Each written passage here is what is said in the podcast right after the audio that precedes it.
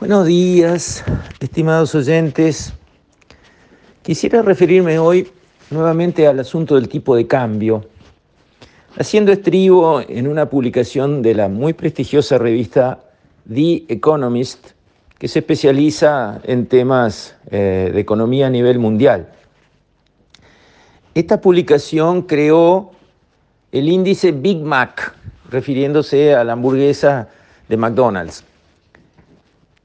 Asumiendo que como el Big Mac, como esa hamburguesa lleva exactamente los mismos ingredientes en cualquier país del mundo, porque eso es por protocolo, así es, está en los manuales de la empresa cómo se fabrica una hamburguesa y se fabrica exactamente igual, bueno, si algo lleva los mismos insumos, debería valer lo mismo en cualquier parte del mundo.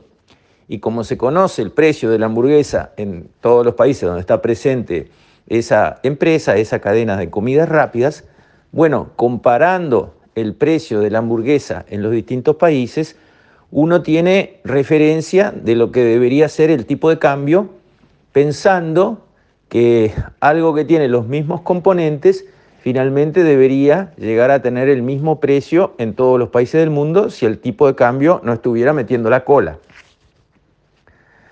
Entonces, The Economist presenta la lista del precio de la hamburguesa en cada país del mundo y a partir de ahí hace un ajuste. El ajuste es por PBI per cápita. ¿Por qué? Porque se supone que si en un país el costo de la mano de obra es menor que en otro, eso se va a reflejar en el precio de la hamburguesa, porque un insumo importante del producto ese es no solo el pancito y la carne y la lechuga y el quesito y etcétera, etcétera, sino la mano de obra de quienes preparan esos productos hasta llegar a la hamburguesa en, en la bandeja del consumidor. Y digamos, para tener una referencia de por dónde andaría el costo de la mano de obra, se usa la variable eh, PBI per cápita, asumiendo que aquellos países que tienen un PBI per cápita más bajo tendrán un costo laboral, salarios más bajos, lo cual es esencialmente un buen indicador. Entonces, ¿cómo se hace este cálculo? Bueno, se toma el precio de la hamburguesa en todos los países, y se ajusta por el PBI per cápita del país. Haciendo ese ejercicio, resulta que el peso uruguayo comparado con el dólar, que es nuestra gran referencia, nosotros vivimos en el área dólar, exportamos en dólares, importamos en dólares, el dólar para nosotros es la referencia, no es el yen, no es el euro, no es el, el renminbi chino, es el dólar, sin duda razonable, haciendo ese ejercicio y comparando el precio de nuestra hamburguesa debidamente ajustado, nos encontramos con que el peso uruguayo está sobrevaluado en algo parecido a un 38 o 39%. ¿Qué quiere decir que el peso está sobrevaluado? Se lo digo en palabras que todos entienden tenemos atraso cambiario, tenemos un fuerte atraso cambiario. ¿Qué pasa cuando un país tiene atraso cambiario? Lo que pasa es que los exportadores son perjudicados porque están caros en dólares para exportar, porque sus productos en el mundo valen lo que valen, no pueden levantar el precio de valor de sus exportaciones porque adentro hay atraso cambiario y en dólares todo es caro adentro de ese país. No lo pueden hacer. Tienen que exportar a lo que vale en el mundo su producto y tienen costos atrás de ellos, adentro del país, demasiado altos en dólares. Entonces, cuando los exportadores están con problemas, crecen menos de lo que podrían. Se frenan a la hora de, invertir, se frenan a la hora de aumentar la productividad eso trae un freno en el crecimiento de los salarios reales y de la generación de puestos de trabajo. ¿Le suena algo de eso como parecido a lo que pasa en el Uruguay?